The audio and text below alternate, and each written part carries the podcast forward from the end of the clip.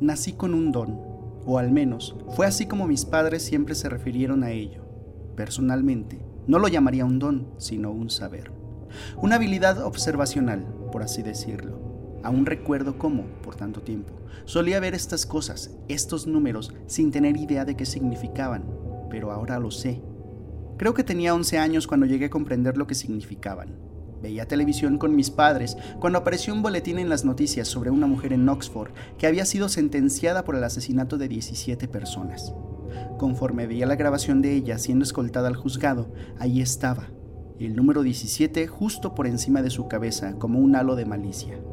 En ese momento me di cuenta de que estos números no eran aleatorios, representaban personas. Cada número que veía significaba el número de personas que ese individuo mataría durante su vida. Vi al mundo de manera muy diferente luego de ese día. En un día normal, al caminar por la escuela y hacia mi casa, veía un mar de ceros y quizás algunos unos. A veces, podría caminar al lado de un sujeto por la calle y el número 3 flotando por encima de su cabeza me haría sentir intranquilo. En lo particular, nunca he conocido a nadie con un número más alto que uno, y siempre me convencía a mí mismo con que esos unos se debían a algún accidente o algo por el estilo. Nada tan siniestro como un homicidio. A medida que crecía, los números permanecieron consistentes. Cuando al fin les conté a mis padres sobre mi clarividencia, acordamos que lo mejor sería mantenerlo entre nosotros. La primera persona que conocí con un número más grande que uno fue a Carlos. Conocí a Carlos en una fiesta que organizó uno de nuestros amigos mutuos. Congeniamos rápidamente por tener los mismos intereses, pero siempre me sentía abatido cuando me concentraba en el 5 que cernía sobre su cabeza. Cinco personas. ¿Carlos? No me parecía posible y decidí con prontitud que no lo iba a cuestionar.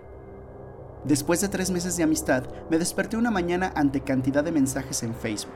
Todos mis contactos estaban en frenesí por lo que le había pasado a Carlos, pero nunca pude encontrar una respuesta clara de lo que sucedió hasta que bajé un poco por mi muro de inicio. Carlos había ido a una fiesta con su novia, Amy.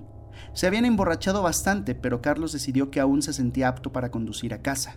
Tras kilómetro y medio de viaje, chocó con un auto que venía en dirección contraria, luego de que Carlos girara en el lado incorrecto de la carretera. Las publicaciones decían que el accidente fue bastante grave y que su novia murió al instante.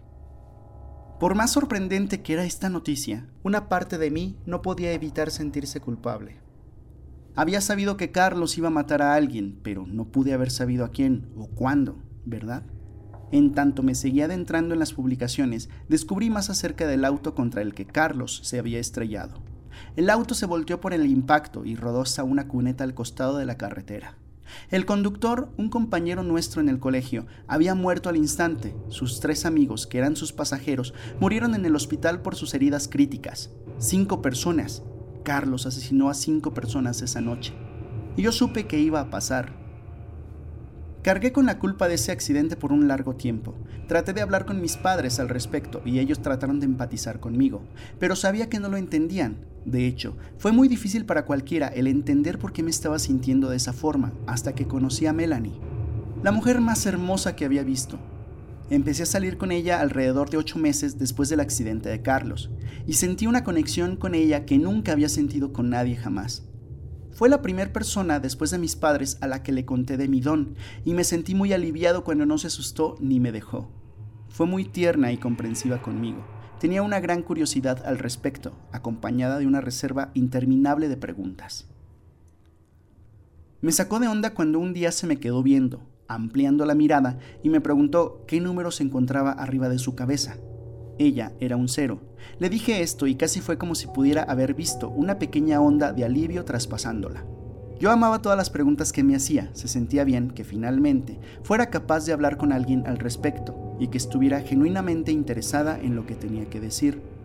Habíamos sido novios por más de un año cuando me preguntó algo que mis padres nunca me habían preguntado. Yami, ¿podemos hablar? Se me acercó con timidez. Sí, por supuesto. Pues siempre he querido preguntarte esto, pero nunca pude encontrar el momento indicado porque siempre me pareció un tanto personal. Anda, estoy seguro que para este punto no hay nada más que puedas preguntarme que vaya a ser demasiado personal, me reí. Bueno, está bien. Lo que me preguntaba es, cuando te ves en el espejo, ¿hay algún número encima de tu cabeza? Alzó la mirada con curiosidad. Sus grandes ojos verdes estaban fijados en mí. De hecho, sí, cuando me en el espejo puedo ver el número 13, le dije agachando la cabeza. Oh, por Dios, murmuró mientras daba un paso hacia atrás. ¿Hablas en serio? No, obvio que no, contesté incapaz de contener la sonrisa que crecía en mi rostro. Soy un cero, al igual que tú. Melanie y yo nos casamos hace poco más de dos años, y hace un par de días recibimos nuestro primer bebé a este mundo, una bebé hermosa y saludable a la que llamamos Elizabeth. Nunca he experimentado un amor similar al que siento cuando contemplo su rostro encantador. El sentimiento que se abulta en mi pecho cuando su manita se enrosca en mi dedo es como ningún otro. Noto más y más cómo mi esposa se enamora de nuestra hija cada vez que la carga. No sé cómo decírselo, no sé cómo decirle que, cuando veo a nuestra bebé, dulce y perfecta, siento que mis entrañas se tensan por la culpa, porque cuando veo por encima de su rostro encantador, veo el número 148.327. Tampoco sé cómo decirle que, el día que nuestra hija nació, el número de Melanie cambió de un 0 a un 1.